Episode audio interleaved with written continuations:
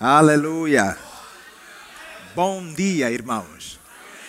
Graça e paz. Uh. É uma grande alegria estar aqui com os irmãos. Oh, temos aí irmãos em cima. Oh. é, yeah, você permaneça. Pastor Raimundo, muito obrigado pela honra e a oportunidade que o Senhor nos concede de estarmos aqui hoje, num dia tão importante para a Igreja Verbo da Vida. É um dia que nós celebramos o Dia Verbo da Vida de Missões, onde trazemos à nossa memória aquilo que foi o trabalho que os nossos fundadores têm vindo a fazer e que tem impactado milhares e milhares de vidas. Hoje estou aqui, eu sou fruto desse trabalho. Amém? Então, para mim, é, conforme eu gosto de dizer, sempre que estou numa posição como essa, pesa sobre os meus ombros, porque há uma grande responsabilidade em servir a igreja, o corpo de Cristo. Você é precioso para Deus. E se você é precioso para Deus, quem é J.B. Braz? Para não dar a honra, o respeito que você merece. Então, para mim é sempre uma grande honra, é uma alegria poder servir a preciosidade de Deus, que é você. Então, é, eu me rendo ao Senhor, estou aberto, deixar que Ele flua, para que as necessidades do seu povo possam ser supridas, porque é Ele que conhece aquilo que são as suas necessidades. Para quem não me conhece, eu sou o JB Braz, eu sou da Angola. E eu gosto de enfatizar assim: do país mais alegre do mundo. Santo! Ah! Há muita alegria naquela nação. Oh, Deus! E quando a alegria está associada com a palavra, ah, a coisa fica melhor ainda. Amém. Então eu tenho a certeza no meu coração que Deus vai falar para nós. Sabe por quê? Porque Deus está aqui. Ah, e se Deus está aqui, Ele fala. Se a igreja hoje está congregada aqui, não veio para ouvir J.B. Braz. A igreja está aqui porque veio para ouvir o Todo-Poderoso, o Senhor dos Senhores. Aleluia! Estou animado com essa palavra, porque ela é viva, ela é poderosa. Então vamos orar ao Senhor. Pai, obrigado por esse momento. Obrigado pelo privilégio e pela honra que o Senhor nos concede de estarmos aqui hoje, neste altar, para poder trazer a palavra para o seu povo. Senhor, a palavra é tua, o poder é teu, a graça é sua, a unção te pertence, tudo é seu. Nós estamos aqui apenas como instrumentos pelo qual o Senhor vai se mover, o canal que o Senhor vai deliberar a sua palavra para que possa chegar até nós. Reconhecemos o poder que há nessa palavra e nós sabemos que sem essa palavra nós não somos nada. Reconhecemos o poder que há nesta palavra e sabemos que só essa palavra liberta. Reconhecemos o poder que há nessa palavra e sabemos que é pelo intermédio dessa palavra que os mundos foram feitos. Reconhecemos o poder dessa palavra e sabemos que é pelo poder dessa palavra que nós hoje somos livres. Obrigado, Pai. Mova-se neste meio e tenha liberdade, Espírito Santo de Deus. Aleluia. Uh! Amém. Quantos sabem que o Espírito Santo de Deus hoje habita dentro de nós? Aleluia. E o Espírito Santo de Deus, ele é que traz o poder na palavra. Você quando usa a palavra, aquilo que falamos, a palavra rema, ela só é revelada porque o Espírito Santo é que traz a revelação. E o Espírito Santo que está dentro de nós, ele é a pessoa responsável para te guiar é a pessoa responsável para te ajudar nos momentos que você mais precisa, nos momentos de confusão e tudo mais. Então, eu convido a igreja a reverenciar a pessoa do Espírito Santo. Eu convido a igreja a respeitar a pessoa do Espírito Santo. Temos notado que nesses últimos tempos a igreja tem vivido do modo como que se o Espírito Santo não existisse. Mas ele é uma pessoa e ele é real, ele habita dentro de nós. Ele está presente aqui para ministrar para os nossos corações. Espírito Santo, tenha liberdade, mova-se. Você conhece a necessidade no coração de cada irmão. Você é capaz. Você é capaz de suprir essa tal necessidade. Reverenciamos a tua presença. Te respeitamos. Oh, aleluia. Espírito Santo é muito bom. Amém? Ouvimos ou assistimos a um vídeo muito impactante. Até dá arrepio, só, né? Eu não sei quanto, irmão, fiquei assim arrepiado só de ver. Ipa, há poder na obediência. Há poder na obediência. Já parou para pensar se Mama Jen e o pastor Bad não tivessem obedecido ao Senhor? Provavelmente não teríamos o que temos hoje, o verbo da vida. E é bem provável que também hoje você não teria o privilégio de ouvir o irmão da Angola. Porque alguém decidiu obedecer. Tudo que hoje existe é fruto de uma obediência. Missões é algo que está no coração de Deus. Deus tem uma missão. Deus tem um desejo. Ele quer fazer as coisas. Ele quer que pessoas se salvem. Então, devido ao nosso tempo, nós vamos agora abrir a Bíblia. Aleluia. Vem comigo no livro de João 3,16. Você conhece essa passagem? Glória a Deus. Obrigado, Pai, pela tua palavra. Glória, aleluia. Ministra para nós, Senhor. Glória. João 3,16. A Bíblia diz assim: Porque Deus amou o mundo de tal maneira que deu o seu Filho unigênito, para que todo aquele que nele crê não pereça, mas tenha vida eterna. Deus, Deus quer que pessoas sejam salvas. Deus está interessado por vidas. Vem comigo no livro de 1 de Timóteo. Aleluia. 1 de Timóteo 2.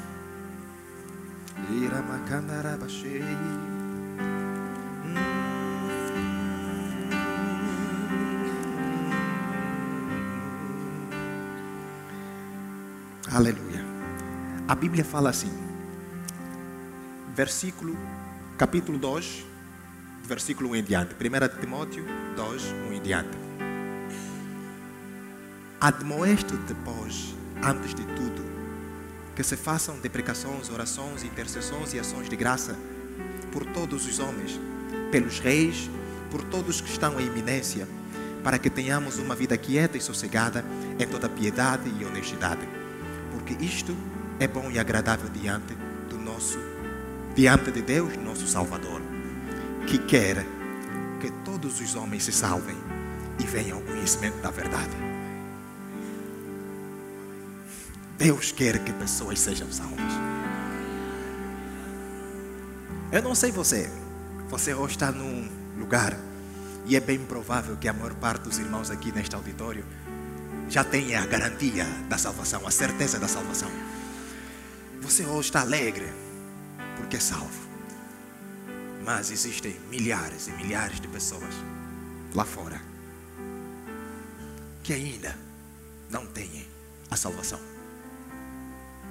Pessoas sem Jesus, desamparadas, sem norte. Hoje você, se tiver angustiado, sabe a quem se refugiar. Numa aflição, você sabe a quem recorrer. Sabe a quem clamar por socorro. Mas aquela pessoa lá fora que não tem Jesus, não tem consciência disso. não sabe para onde ir no momento do desespero. Não sabe a quem clamar por socorro. Hoje, estamos aqui. Inclusive, temos a certeza de que se morrermos hoje, vamos para o céu. A vida eterna nos é garantida. Mas tem tantos lá fora que não têm isso. E eu me pergunto assim: por que, que Deus se importa tanto pelas pessoas? Por quê? Por que, que Ele teve que semear Jesus para que hoje nós pudéssemos ser salvos? Por que, que Ele quer tanto que os homens cheguem ao pleno conhecimento da verdade? Por quê? Mas agora você é inteligente. E como o irmão é inteligente, você sabe que Deus é poderoso. Não existe ser tão tremendo como Ele. Sabe de todas as coisas, está presente em todos os lugares. Mas se um ser tão capaz como Deus se importa tanto pela pessoa, pela pessoa, pelo homem, por que, que nós, os seres humanos, muitas das vezes não damos a importância que tínhamos que dar ao ser humano quanto Deus dá? Seja inteligente. Estamos a falar do soberano, aquele que criou todas as coisas. Ele tem um interesse tremendo por vidas, pessoas. Não, não é por acaso que ele ferve. Não é por acaso que esse desejo mexe com ele. É porque existe um valor nas pessoas. E o Todo-Poderoso reconhece esse valor. Por isso é que ele diz: Não, é tão precioso essa espécie minha. Eu vou semear o meu único, o que me é de mais precioso, vou semear. Porque eu quero ver eles salvos, livres da opressão, livres do domínio das trevas, livres do engano, livres de tudo quanto Satanás procura causar. Ah, Deus, obrigado. Vê o que acontece. Deus não para por aí. Jesus vem, morre e faz de tudo por nós. Jesus, mesmo quando vinha para a terra, também tinha consciência disso. Eu vou ter que fazer isso. Esse sacrifício, eu terei que passar por ele. Para que as pessoas possam ser libertas. Existe um poder agregado no Evangelho o evangelho que o irmão e a irmã, eu, muitas vezes, nem sequer consideramos como tínhamos que considerar. A Bíblia diz assim, vem comigo, no livro de Marcos. Antes de ir para Marcos, vem para, no livro de Lucas primeiro. Aleluia. Lucas 4. Obrigado, Jesus.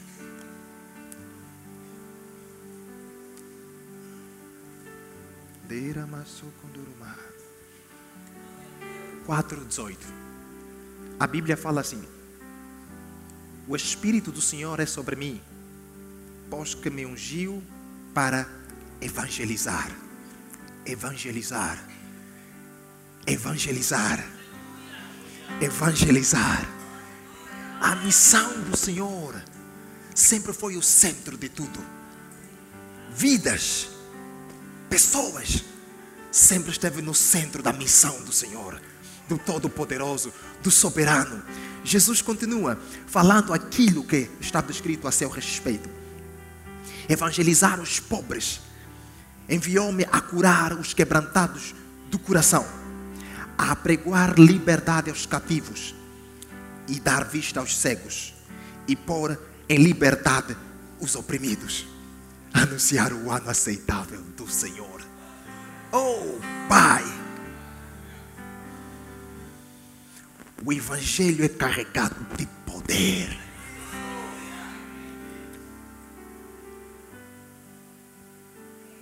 É carregado de poder.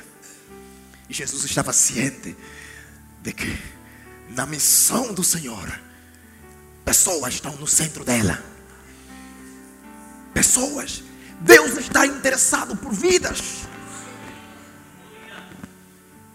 O coração dele fica assim, é, quando vê vidas se perdendo, indo para o inferno. Já parou para tentar imaginar como fica o coração do Pai? Ele deu de tudo, investiu o seu melhor. Pessoas entenderam a importância de nós irmos e evangelizar. Jesus estava ciente disso e você e eu conhecemos a história. Esteve aqui, ele obedeceu, cumpriu o papel dele. Por essa razão, o irmão e eu estamos aqui hoje. E ele estava ciente disso, preparou um grupo de pessoas para dar continuidade. Porque se a tarefa não fosse importante, se a tarefa terminasse por Jesus, não treinaria os discípulos. Não. Importa que as pessoas cheguem a um pleno conhecimento da verdade, mas eu não vou permanecer o tempo todo aqui na terra, então preciso treinar pessoas para avançar, pregar essa palavra, resgatar vidas. Jesus prepara uma equipa. E a Bíblia fala assim: Jesus, depois de ter preparado eles, delibera um comando. Vem comigo no livro de Marcos. Aleluia. Thank you, Jesus. Thank you. Glory. Aleluia. Marcos 16.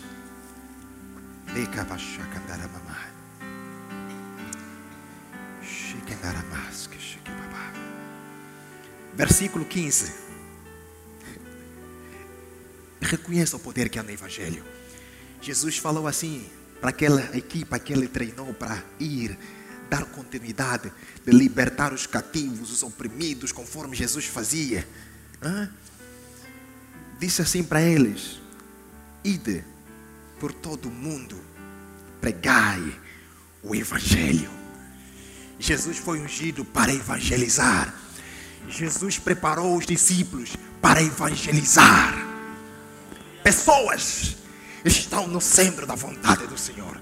Pessoas estão no centro da missão do Senhor. Vidas.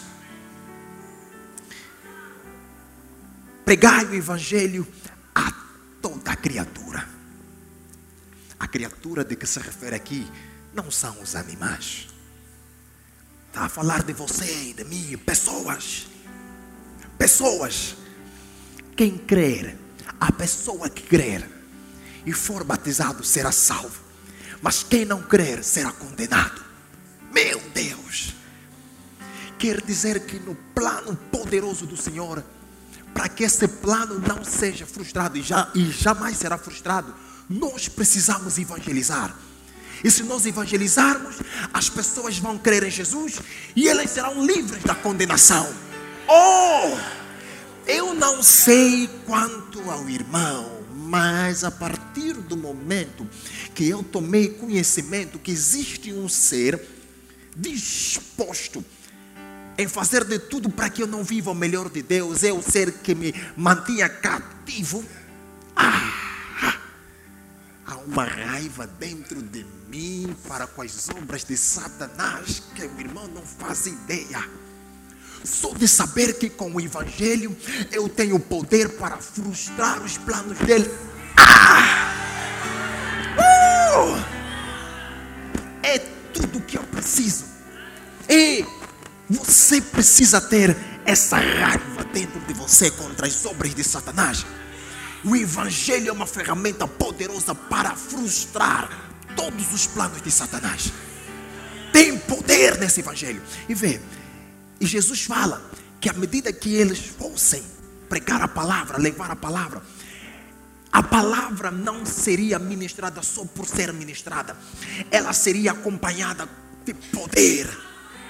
O Evangelho está carregado de poder. Jesus continuava e dizia assim: E estes sinais seguirão aos que crerem. Ah, quantos creem aqui? Oh Deus, em meu nome expulsarão os demônios. Ah, santo, falarão novas línguas, pegarão nas serpentes e se beberem alguma coisa mortífera, não lhes fará dano algum. E porão as mãos sobre os enfermos e os curarão. Ei, santo, continuando. Ora, o Senhor, depois de lhes ter falado, foi recebido no céu e assentou-se à direita de Deus. E eles, tendo partido, pregaram por todas as partes. Essa parte eu amo muito. Cooperando com eles, o Senhor. E confirmando a palavra com os sinais que se seguiram. Amém.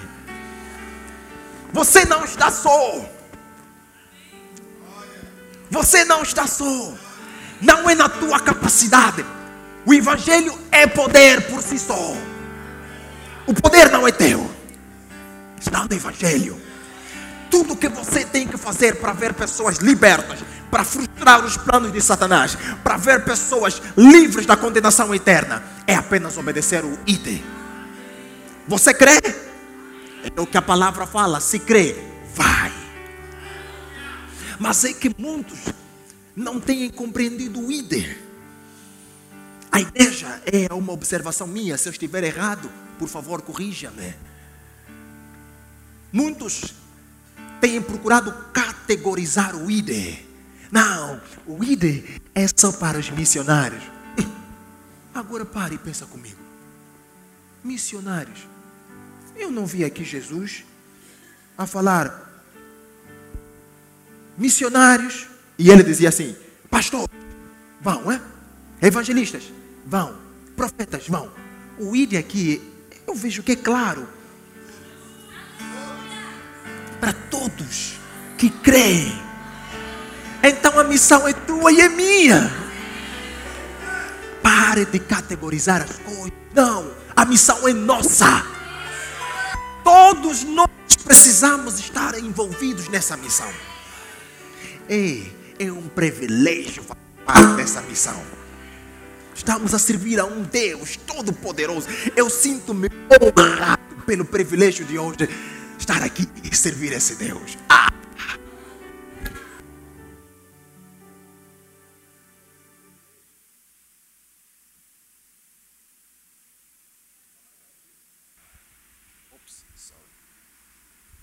Se tivesse dois Oh, olha, o bichinho já quer interromper aqui as coisas, né? oh, aleluia. Se tivesses o privilégio de servir a um rei nessa terra, vamos assim dizer, o presidente da América, não é, por exemplo, que é a nação mais poderosa do mundo. Consegue ouvir? Não, ok. Que é a nação mais poderosa do mundo. Você sentiria-se assim honrado, não é? Pô, eu estou a servir a um, a um homem poderoso. Muitos se sentiriam honrados. Mas estamos a falar do Todo-Poderoso. Ele não é presidente de um país qualquer daqui da terra, não. Estamos a falar do autor dos céus e da terra, o dono de tudo isso. E nós temos a honra, o privilégio de estar ao seu serviço. Ah, obrigado, Pai. Tem essa expressão aqui, Zé Ninguém? Eu era um Zé Ninguém. Epa! Bondade dele, na graça dele, ele foi com a minha cara. Oh! Não! Eu quero você para mim. Ah! Aleluia! Semeia Jesus e eu estou aqui. Sou parte desse grupo poderoso, esse exército poderoso que crê no Evangelho, que crê no poder da palavra, que não vai deixar Satanás assim descansado. Não! Vamos dar paulada no camarada. Oh, aleluia! Tudo pelo poder do Evangelho. Quando a igreja começa a entender essa verdade, ah, ah, ah, ah, Satanás está em apuros. Ei, igreja poderosa, igreja regenerada, igreja salva, igreja ungida, igreja levantada para pregoar o Evangelho. Aleluia! Oh, Pai. Todos nós. Agora vê a parte mais interessante. Os discípulos vão, pregam, começam a pregar a palavra e tudo mais. Paulo, uma das pessoas que muito mexe comigo, reconheceu o poder que há no Evangelho. Vê o que, é que ele diz, vem comigo. No livro de Romanos. Aleluia.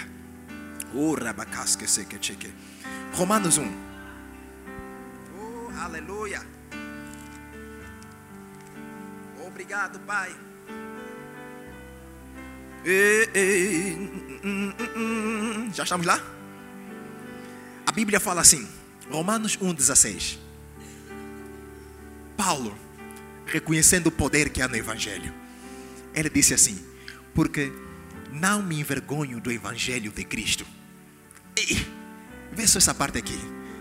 Ah, pois é o poder de Deus. Paulo entendeu o poder que há no Evangelho, o poder de Deus para a salvação de todo aquele que crê, primeiro do judeu e também do grego.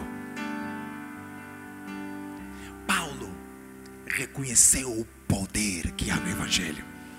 Irmão, eu não sei quanto a você, a salvação desse mundo está no Evangelho. As crises que os países enfrentam, a solução está no Evangelho. Não deixe que ninguém te engane. Não existe governante nenhum terreno. É a altura de solucionar os problemas que as nações enfrentam. Não existe.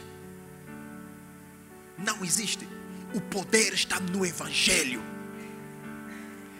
Eu ontem, ouvindo o irmão Hannington e, e a irmã Francisca a falar das experiências lá da Coreia, diziam eles que a Coreia era uma nação que estava assim opressa, sob o jugo dos japoneses, por 60 anos. Chegou um missionário inglês ministrar a palavra para aquele povo, foi morto. Depois de uma certa altura, foi lá um missionário americano e prove o Senhor que a América interferisse naquela situação para tirar os coreanos, os sul-coreanos da situação opressa que se encontravam. E daquele instante, a Coreia viu-se livre daquele jugo dos japoneses. Mas mesmo assim, a Coreia ainda era independente de doações e uma série de coisas. Não era um país autossuficiente. O missionário americano chega naquela nação e diz assim: Não, vocês não precisam mais viver desse modo. Vocês não precisam mais ficar dependentes. Tudo que vocês precisam é do Evangelho. Tudo que vocês precisam é do Evangelho. Hoje, os dados estatísticos apontam que a Coreia do Sul é uma nação, quase que 60% da população é evangélica. É tremendo. A sexta maior economia do mundo. É tremendo. Uma nação de dependente agora para independente, autossuficiente. Tudo porque decidiram abraçar o Evangelho. A Coreia do Sul é hoje uma das nações que mais investe na obra missionária. A igreja, o corpo de Cristo na Coreia tem uma consciência dessa missão, uma coisa tremenda, que eles se doam pelo Evangelho. Não é por acaso que as bênçãos se multiplicam naquela nação. Há poder nesse Evangelho. É esse Evangelho que nós precisamos considerar, irmão, irmã. Nós precisamos tomar isso com seriedade, isso não é brincadeira. Se Deus se importa com vidas, quem é você e eu para não darmos importância? E ele já disse que para nós vermos essas vidas livres do jugo, temos que pregar a palavra, falar de Cristo. Vê o que acontece. Eu ouvi um trecho sobre missões que diz assim: missões é feito com os pés daqueles que vão, os joelhos daqueles que ficam e com o dinheiro daqueles que contribuem. Nessa obra, precisamos de pessoas dispostas para ir. O ID também muitos interpretam de uma forma errônea. Pensam que o ID é tão somente sair daqui e ir para a Índia, ir para, para um país da África. O ID é muito mais do que isso. O ID é você levantar-se de manhã, por onde estiver andando, pregue a palavra resgate vidas. Esse é o ID. Vamos também descategorizar o ID. Pensamos que é somente aquele que vai lá. Oh, agora estou indo para a África. Ei, está a cumprir o ID. Não, o ID também é essa, essa atitude que você e eu precisamos ter todos os santos dias. Comprometidos com essa palavra, sabendo que pessoas perto de mim não têm o Evangelho e precisam ser libertas. Amém. Ei, não são somente africanos que precisam dessa palavra. O teu vizinho brasileiro precisa também. também precisa ser liberto. Nós precisamos estar comprometidos com essa palavra. E vê o que é que Paulo fala. Oh Deus. Vem para no, no livro de Romanos, Romanos 10. Ah, vai. Narai.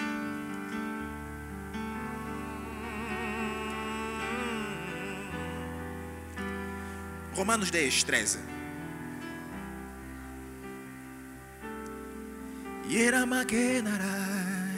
Oh, Pai. A Bíblia fala assim. Romanos 10, 13. Paulo falando assim, reconhecendo a importância do Evangelho. E ele diz assim: Porque todo aquele que invocar o nome do Senhor será salvo. Meu Deus. Todos esses homens tinham uma consciência de que é por intermédio de Cristo que a pessoa é liberta. É por intermédio de Cristo que nós cumprimos a missão.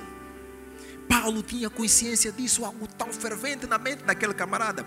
E ele continua, diz assim: Como pois invocarão aquele em quem não creram?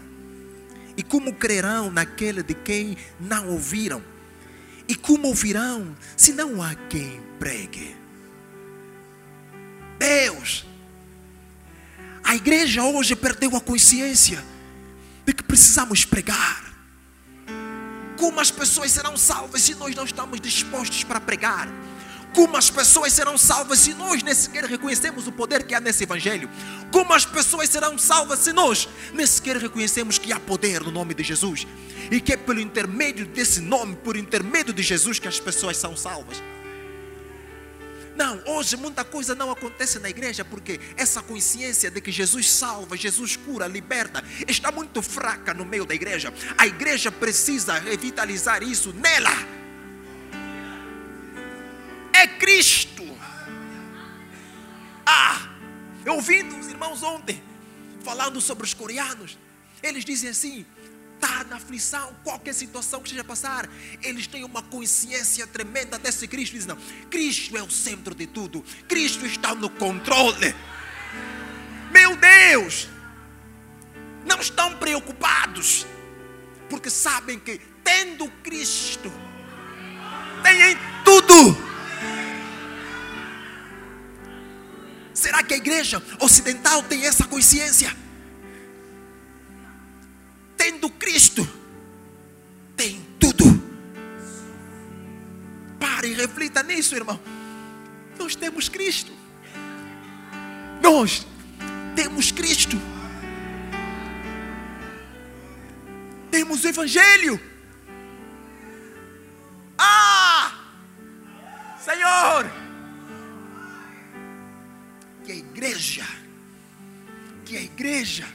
Possa manter isso vivo na sua consciência. Cristo, o centro de tudo, Cristo, o caminho para que as pessoas sejam salvas, Cristo, o único meio pelo qual o plano divino, a missão vai ser cumprida, Cristo.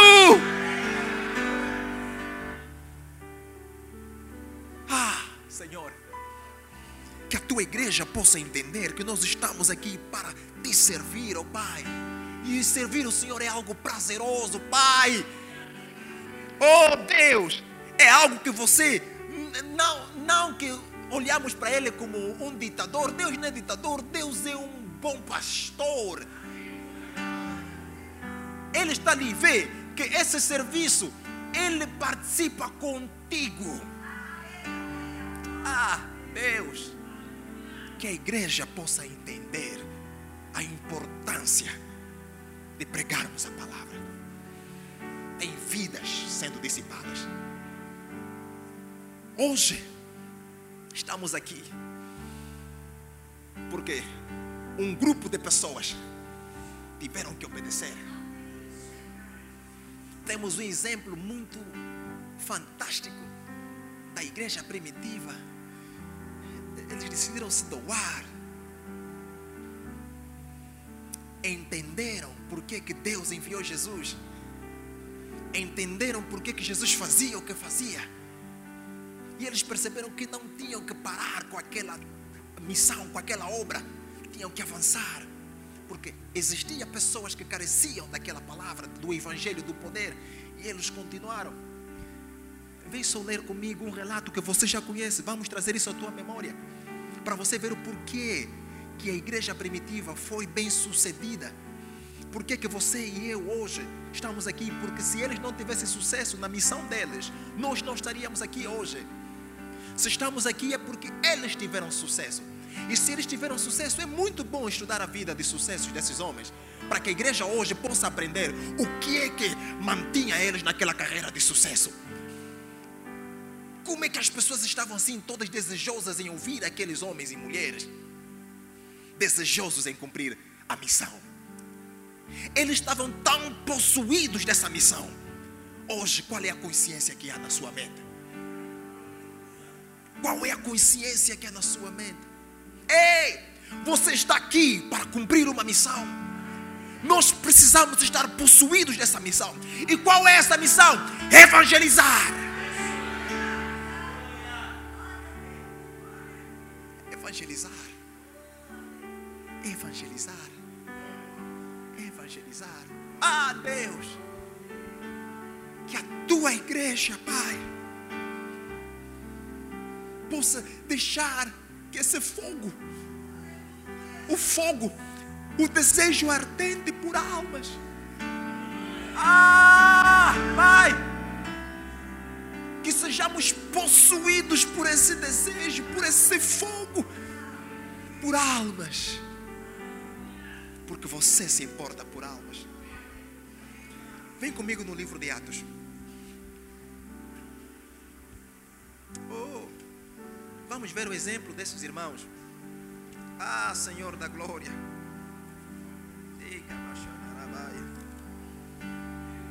Deus. Aleluia, Jesus. Depois que esses homens receberam instrução da parte de Jesus, o relato bíblico diz que Jesus pediu para que eles se congregassem num sítio ou num lugar e esperassem o cumprimento de uma promessa que seria o derramar do Espírito Santo. E com o derramar do Espírito Santo, eles seriam capacitados, habilitados para fazer a obra, para cumprir o ID com eficácia, eficiência e eficácia, com uma velocidade e produzir resultados.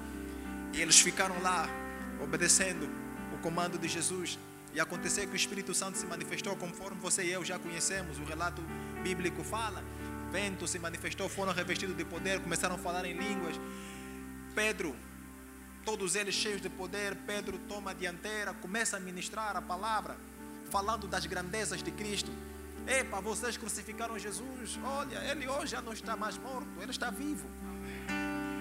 Está sentado à destra de Deus. É desse Jesus que nós falamos para vocês. Olha, naquele momento, os homens que estavam lá, que contemplaram, viram a manifestação daquele poder eles falando em línguas, Epa, esses camaradas estão bêbados e tudo mais. Pedro disse, não, nós não estamos bêbados, não. Estás a ver o que está acontecendo aqui? Os profetas já, já falaram sobre isso. Joel falou sobre isso, que o Espírito do Senhor se manifestaria na terra, e é exatamente o cumprimento dessas promessas. Ele ministrou sobre a pessoa de Jesus de uma forma tremenda, que a Bíblia fala quase que 3 mil pessoas se converteram numa só ministração. Estavam tão possuídos do ID, possuídos, conscientes dessa missão. Não, nós precisamos evangelizar. Eu paro agora parafraseando, penso assim, Pedro olha para João, para Tiago, ei, qual é a mesma missão? Evangelizar. Hein? Jesus falou, ide, pregai o evangelho. Aquele era o centro da mensagem, da missão. Vamos, vamos evangelizar. Eles acordavam. Claro que existiam N situações da vida e tudo mais, mas eles estavam tão possuídos dessa missão que o foco deles era evangelizar. E olha que eles tiveram sucesso. Vê só o que a Bíblia fala. Depois disso, é, a Bíblia diz assim, no versículo 37, depois que Paulo, Pedro ministrou para eles e ouviram daquelas grandezas de Jesus, diz assim no, no versículo 37, capítulo 2, versículo 37 de, de Atos, Atos 2, 37. E ouvindo eles isto, a, a mensagem de Pedro, compungiram-se em seu coração e perguntaram a Pedro e aos demais apóstolos: Que faremos para os irmãos? E disse-lhes Pedro: Arrependei-vos, e cada um de vós seja batizado em nome de Jesus Cristo, para perdão dos pecados, e recebereis o dom do Espírito Santo. Ei, Deus! Então tremendo, salvação por intermédio de Jesus. E vê, na primeira tentativa, depois de revestido de poder, quase 3 mil pessoas se converteram. Ele não ficou ali. Não. Tem mais do que 3 mil pessoas ainda que precisam dessa palavra. Ei, Tiago, João, vamos continuar. Não se esqueçam. Temos que pregar a palavra. Ainda tem pessoas que precisam receber dessa palavra. Não se esqueçam, o mestre falou o quê? Ide. Eu acredito que eles traziam isso à consciência deles dia após dia. Porque não é em vão que eles viviam dessa, dessa forma tão intensa. E vê, o relato bíblico continua. Vem comigo no versículo 41. De sorte que foram batizados e eis que de bom grado receberam a sua palavra e naquele dia agregaram-se quase 3 mil almas, não vês? E continuando, vê lá o, o, o que a Bíblia fala. E perseveravam na doutrina dos apóstolos, na comunhão e no partir do pão e nas orações. Meu Deus, quanta unidade, Senhor. Vês que aqui todos eles estavam cientes de que a missão é nossa, não é só dos apóstolos. A missão é nossa, não é só dos evangelistas. A missão é nossa, não é só dos pastores, dos apóstolos. Não, não é só daquele grupo que nós, nós gostamos de categorizar, dos missionários, né? Aqueles que vão. Não, a missão é nossa, todos eles estavam envolvidos. Continuando, aqui está o segredo, o sucesso do porquê que hoje tam, temos a palavra conosco. E, e a Bíblia continua. E em toda, e Santo da Glória, ouça essa parte aqui, meu Deus, vê, versículo 43. E em toda a alma havia temor, Senhor da Glória. Uma das coisas que eu tenho notado hoje no seio da igreja, a falta de temor, reverência a esse Deus todo-poderoso. Eles reverenciavam esse Deus. Meu Pai, hoje a igreja vive como que se Deus fosse um qualquer ser. Meu Pai, Deus não é um qualquer ser. Existia um temor tal na igreja primitiva por esse Deus que você e eu hoje servimos. Oh, irmãos, nós precisamos rever um pouco as nossas atitudes. Não. Esse Deus não é um qualquer. Ele é soberano. Ei! Meu Pai. Deus soberano. Eles temiam esse Deus. Por isso é que, estás a ver? A ordem que Jesus deu. Eles, pô, Jesus mandou ir. Nós precisamos fazer isso. É reverência a esse Deus. Só, continuando. E muitas maravilhas e sinais se faziam pelos apóstolos. É, salto da glória. Uma das coisas que eu tenho observado muito nesses últimos tempos, prega-se um evangelho seco, Ah! Um evangelho sem sabor. Que até o ímpio não quer. E, meu Deus! Mas não é esse evangelho que esses irmãos pregavam. Era acompanhado de poder, sinais, prodígios. Pessoas queriam ouvir esses indivíduos. Ah! Oh, Santo! Precisamos rever algumas coisas. Não! É o mesmo evangelho que Jesus pregou. Aquele mesmo Jesus que foi revestido de poder, que libertava os cativos. A mesma palavra é essa que estamos a pregar. Então, poder, maravilhas, milagres, tem que acompanhar essa palavra. Ah, Deus, não é errado desejar isso. Está aqui na Bíblia, está na Bíblia. Ah, não está a inventar. Está lá. Ei, vamos continuar. Ah, santo.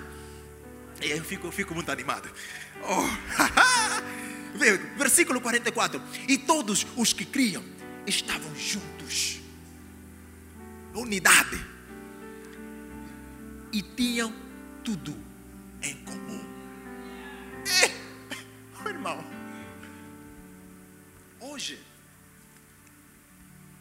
uma igreja bem egoísta. É meu, é meu, é meu, é meu, é meu, é meu, é meu, é meu, é meu, é meu. Havia unidade. Tinham tudo em comum. Suportavam-se uns aos outros a ver o ingrediente do sucesso delas.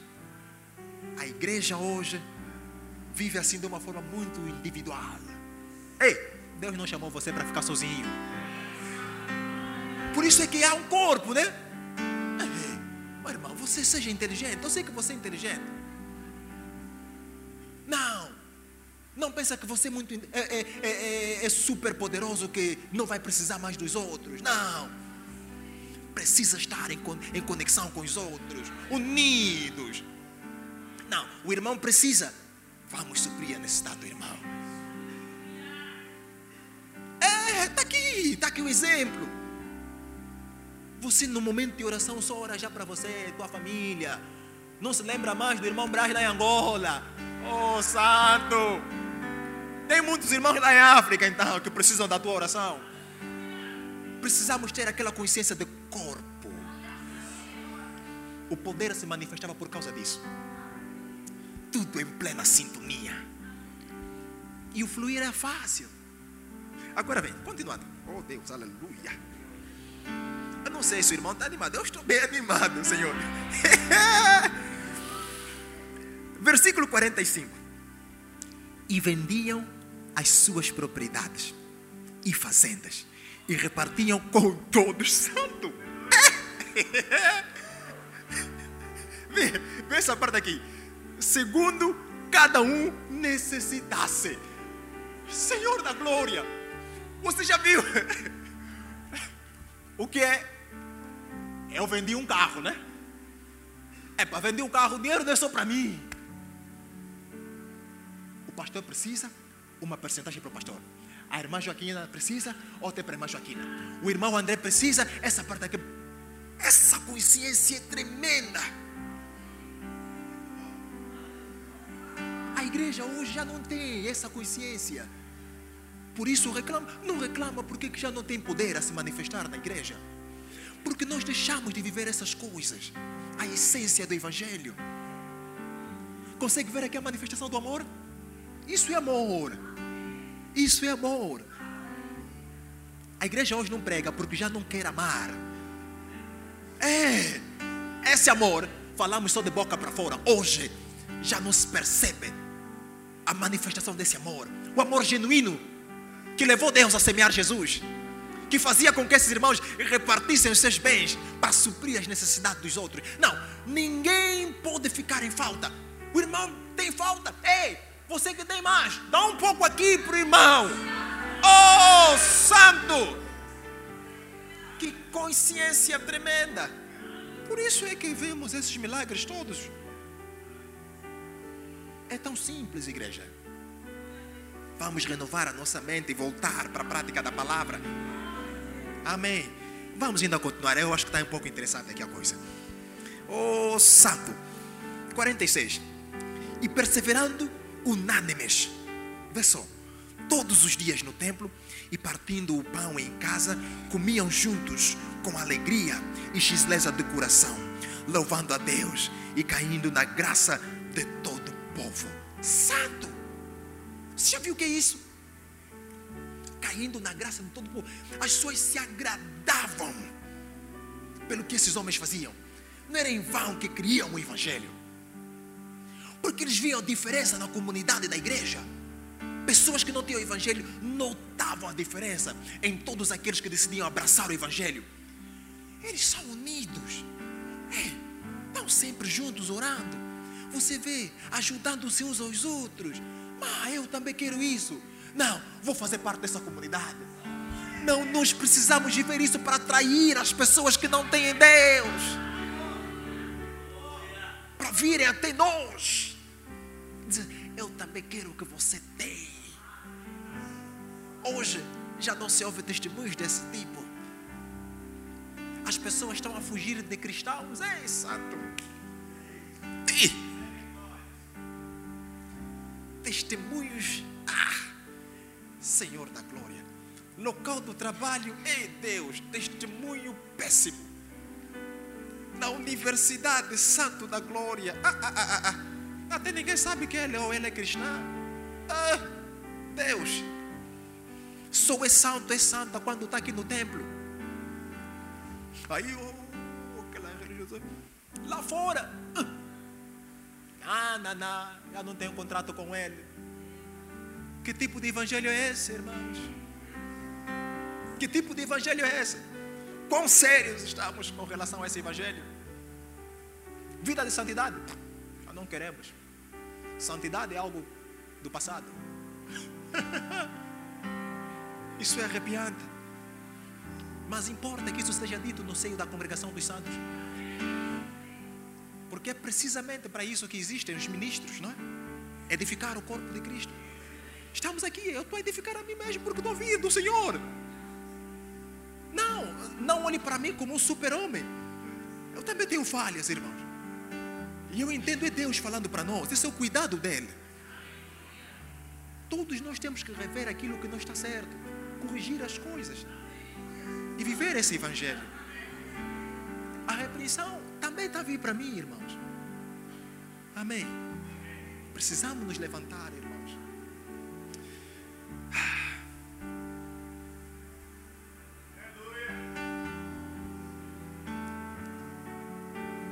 E continuando. Vem agora comigo no versículo 4, ou capítulo 4.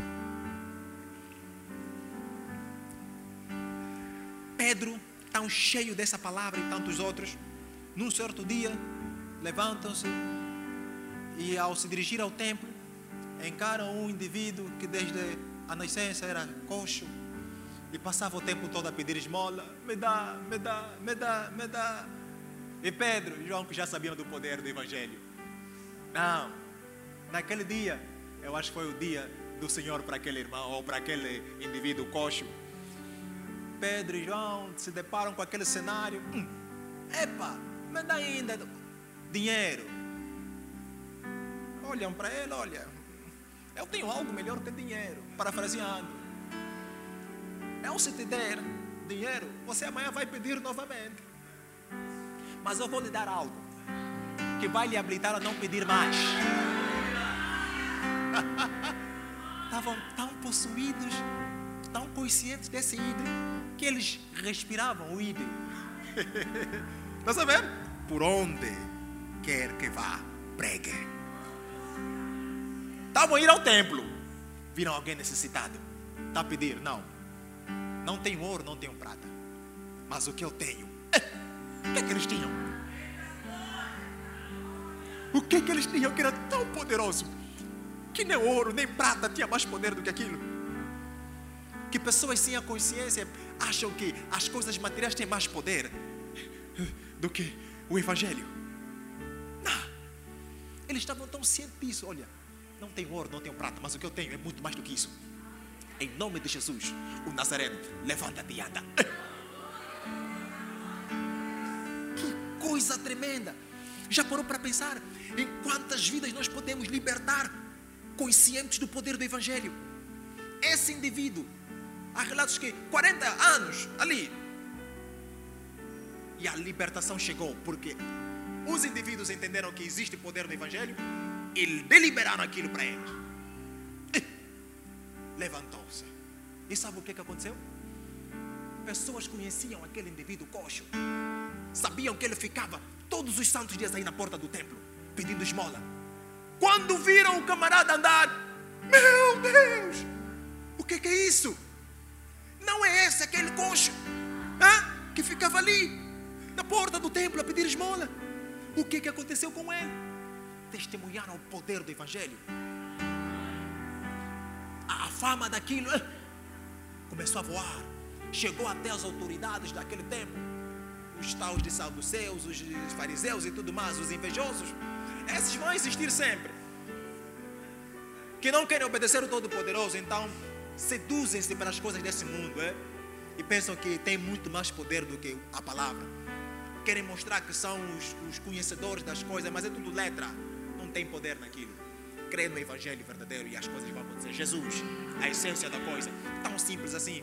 Homens simples como esse eram pescadores, tão simples, mas possuídos da consciência do poder do Evangelho. Pessoas simples, Deus usa para fazer coisas extraordinárias, só pelo reconhecimento do Evangelho. Eles ficaram assim, mas não são esses tais pescadores e tudo mais que, uh, que, uh, que andavam com Jesus. Não, eles reconheceram que eles andavam com Jesus por causa daquilo que Jesus fazia e viram o milagre acontecer tal e qual como Jesus fazia. Dizem, esses andaram com Jesus. Essas coisas nós víamos naquele indivíduo. E sabe o que eles fizeram? Queriam impedir que eles pregassem a palavra. Não, as pessoas não podem saber que eles pregam sobre esse Jesus. Temos que impedir eles. Vê o que acontece. Vem comigo no versículo 37. Aleluia.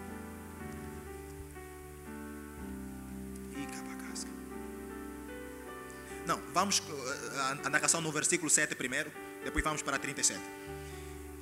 4, 7. E pondo-os no meio, já perguntaram com que poder ou em nome de quem fizeste isso? Então Pedro, cheio do Espírito Santo, lhes disse: Principais do povo e vós, anciãos de Israel, visto que hoje somos interrogados epa, acerca do benefício feito a um homem enfermo e do modo como foi curado, seja conhecido de vós todos e de todo o povo de Israel. Pedro, esse camarada era ousado, é? que em nome de Jesus Cristo, o Nazareno, aquele a quem vós crucificastes, e a quem Deus ressuscitou dos mortos, em nome desse é que esta estação diante de vós. Ah! Que nome é esse que esses indivíduos possuíam? Consciência tremenda. E você sabia que também tem esse nome? Agora tem outra pergunta. Por que, que as coisas não acontecem quando você usa esse nome?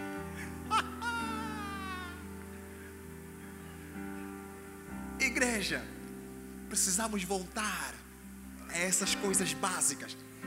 Temos que estar possuídos. Eu acredito que esses, esses apóstolos estavam tão cheios dessa consciência que aquilo era como que automático. Quando usasse o nome de Jesus, e, acontecia as coisas.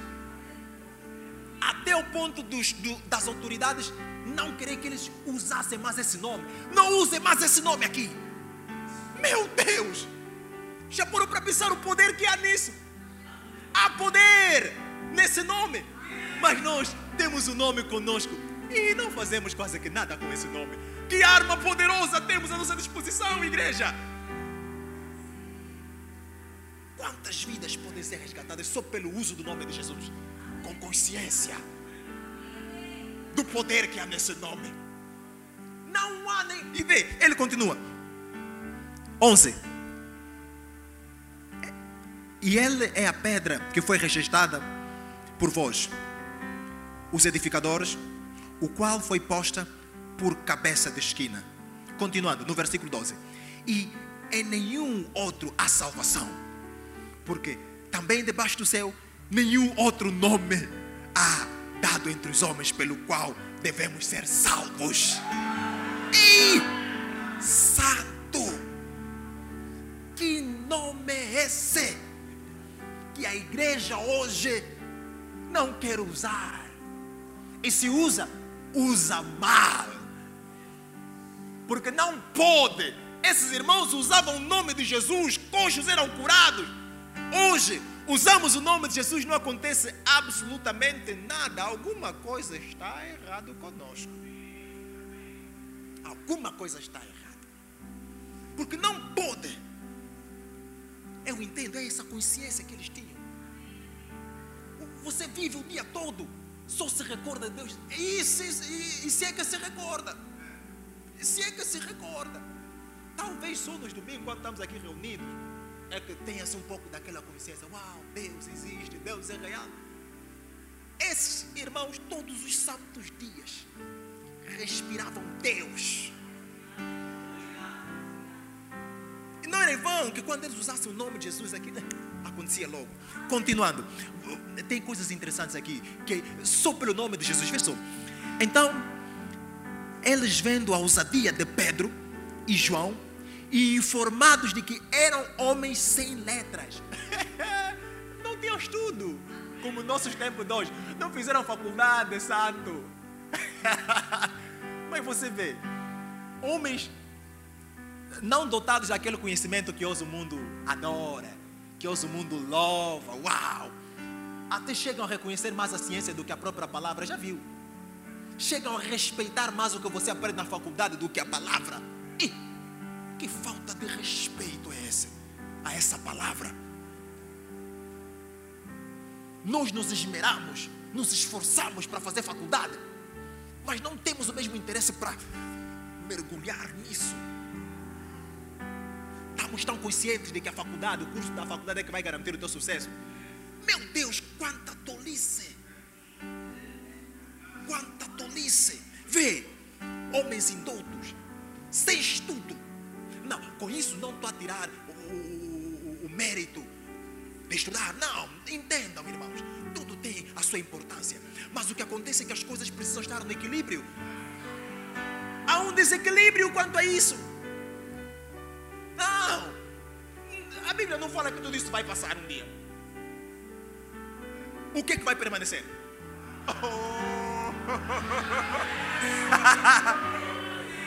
Seja inteligente. Não vais precisar de matemática lá no céu. Tudo vai passar. Mas a palavra, o Evangelho,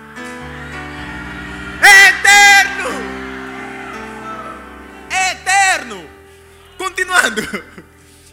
Se maravilharam e tinham conhecimento que eles haviam estado com Jesus, o Pai grande. Ei, eu amo Jesus. Tiveram com o mestre. É o que aquele camarada fazia, aquele que nós crucificamos. É o que eles agora estão a replicar. Mano, nós precisamos replicar isso. Continuando. Vamos pular para o versículo 18. E chamando-os, disseram-lhes que absolutamente não falassem nem ensinassem no nome de Jesus. Até eles sabiam, olha, reconheceram há poder nesse nome. As autoridades daquele tempo reconheceram, não. Ei, não falem mais sobre esse nome aqui.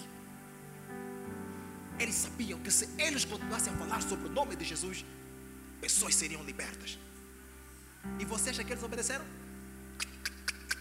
Não. Quem é você? Eu estou aqui para obedecer o comandante dos comandantes. Ele mandou ir. Continuaram a pregar a palavra. Vê o que acontece? Aleluia. Acontece que no versículo 28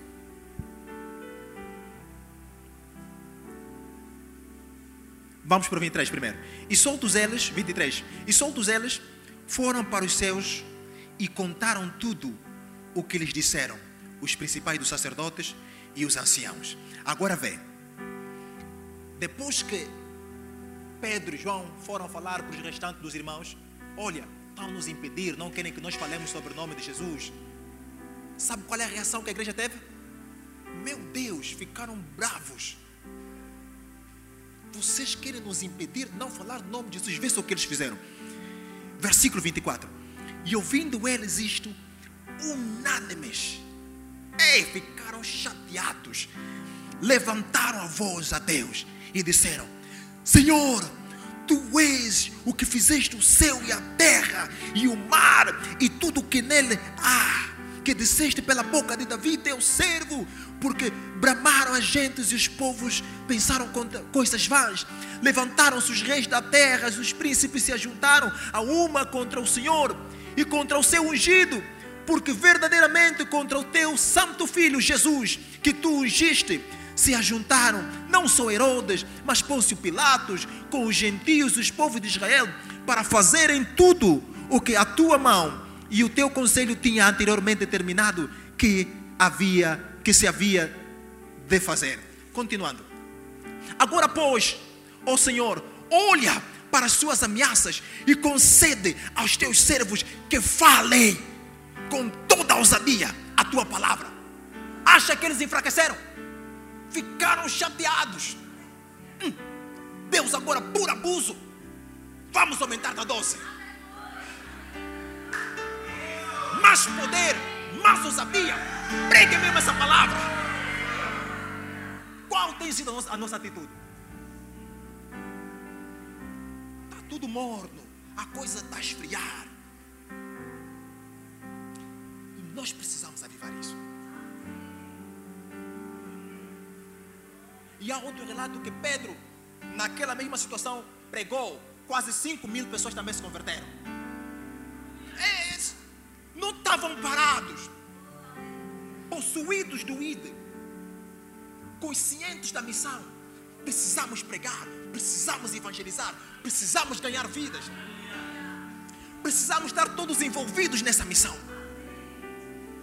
Ah, que a igreja tenha essa consciência, consciência de missão.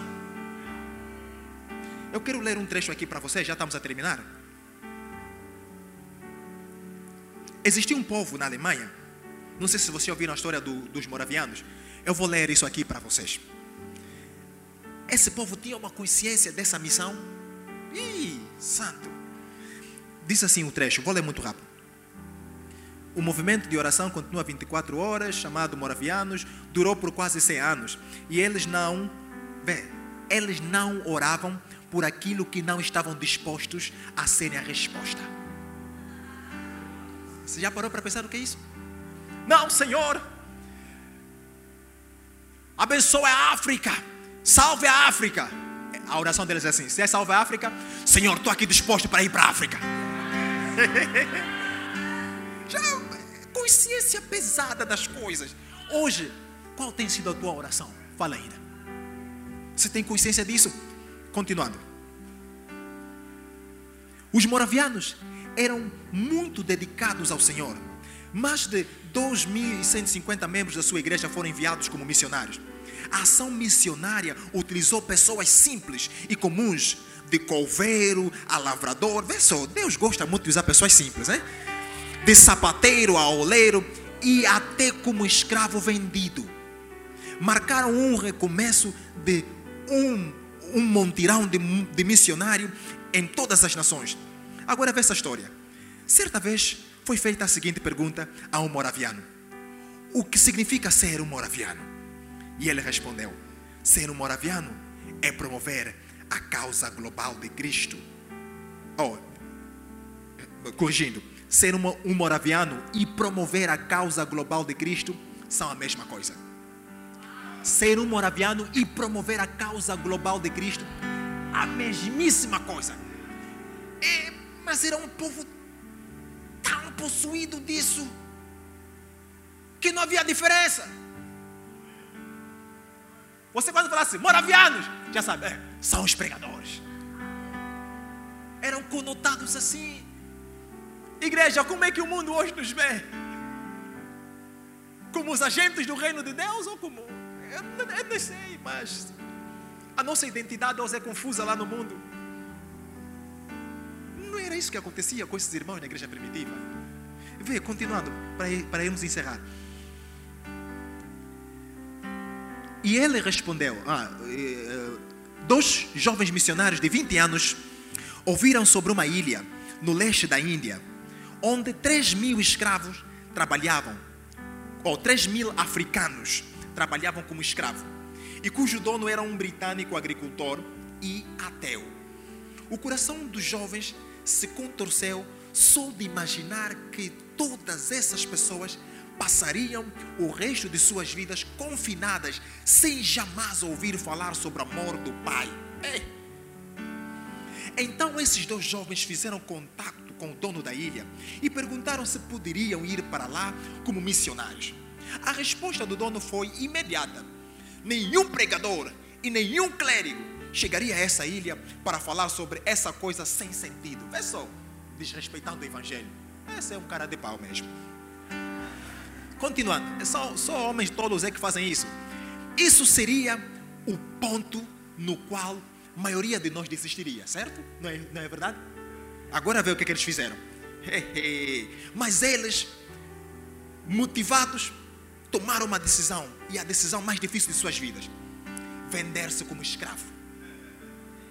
Veio, eles, meu Deus, vamos continuar a leitura.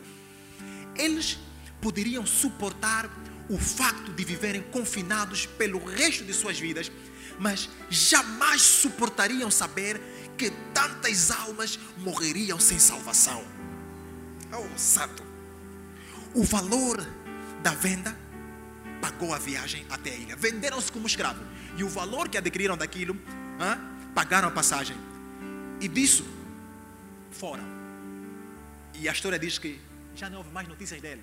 Estavam cientes disso. Agora vê, na hora da partida, houve orações, choros e abraços. Amigos e familiares puderam dar o último adeus para os seus irmãos. E algumas pessoas falaram: por que vocês estão fazendo isso? Vocês nunca mais irão ver os, os vossos familiares, amigos, e vão ser escravos para o resto de suas vidas. Mas, quando o barco estava se afastando do ponto ou do porto, os dois jovens levantaram suas mãos e declararam em voz alta: Para que o cordeiro que foi imolado receba a recompensa por seu sacrifício através das nossas vidas. Esses dois jovens ousaram ir além. Tudo o que se considera aceitável para fazer o nome do seu Salvador conhecido. Igreja, qual tem sido a nossa postura? Qual sério? Qual sério nós encaramos esse Evangelho? Pessoas se doaram para que hoje pudéssemos ter essa palavra. Reconheceram o poder que há nisso. Cientes, epa, eu vou, mesmo que eu não volte. Mas o sacrifício de Cristo não pode ser em vão. O sacrifício de Cristo na cruz não pode ser em vão. Meu Pai, que consciência tremenda.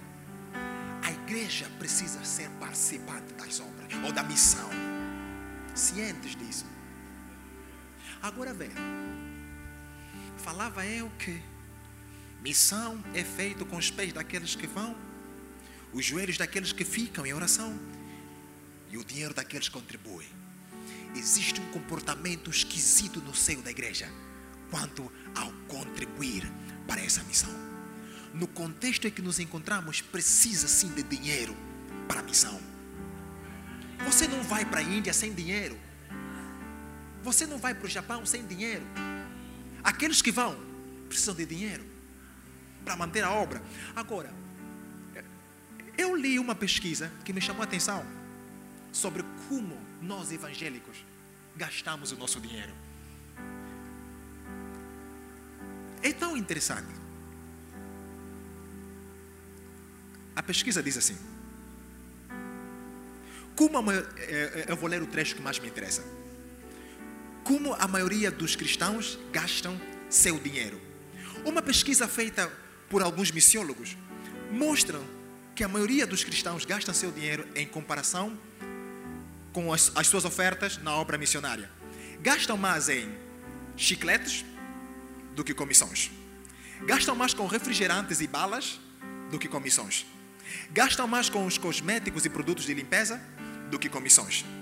Gastam mais com comida do que com missões. Gastam mais com animais de estimação do que com missões. Gastam mais com roupas de etiquetas do que com missões. A mesma pesquisa ainda mostra que um aparelho eletrodoméstico que um cristão compra à vista costuma ter um custo maior do que a oferta dada para missões durante cinco anos por esse mesmo cristão. Os cristãos estão dando para missões menos do que o valor equivalente a uma Coca-Cola diária. Como podemos dizer que amamos a obra missionária se missões é o nosso menor investimento? Como? A igreja precisa rever isso. Não acha que alguma coisa está errada? Nós precisamos rever isso. Como é que a obra vai avançar? Se você está nem ali. Então, eu entendo que o Senhor chama a nossa atenção hoje. Sejamos mais sérios com essa obra, mais comprometidos com essa obra, mais envolvidos com essa obra, reconhecendo o poder do Evangelho, reverenciando o Senhor, temer a pessoa do Senhor, viver um modo irrepreensível para que Ele tenha a liberdade de, fluir, se mover através de nós, andar em unidade, suportar-nos uns aos outros. O egoísmo tem que ser banido do meio da igreja. Trazer a nossa identidade como cristãos. O mundo precisa desejar o que nós temos, porque há poder no Evangelho. Esses homens reconheceram esse poder, e é verdade isso.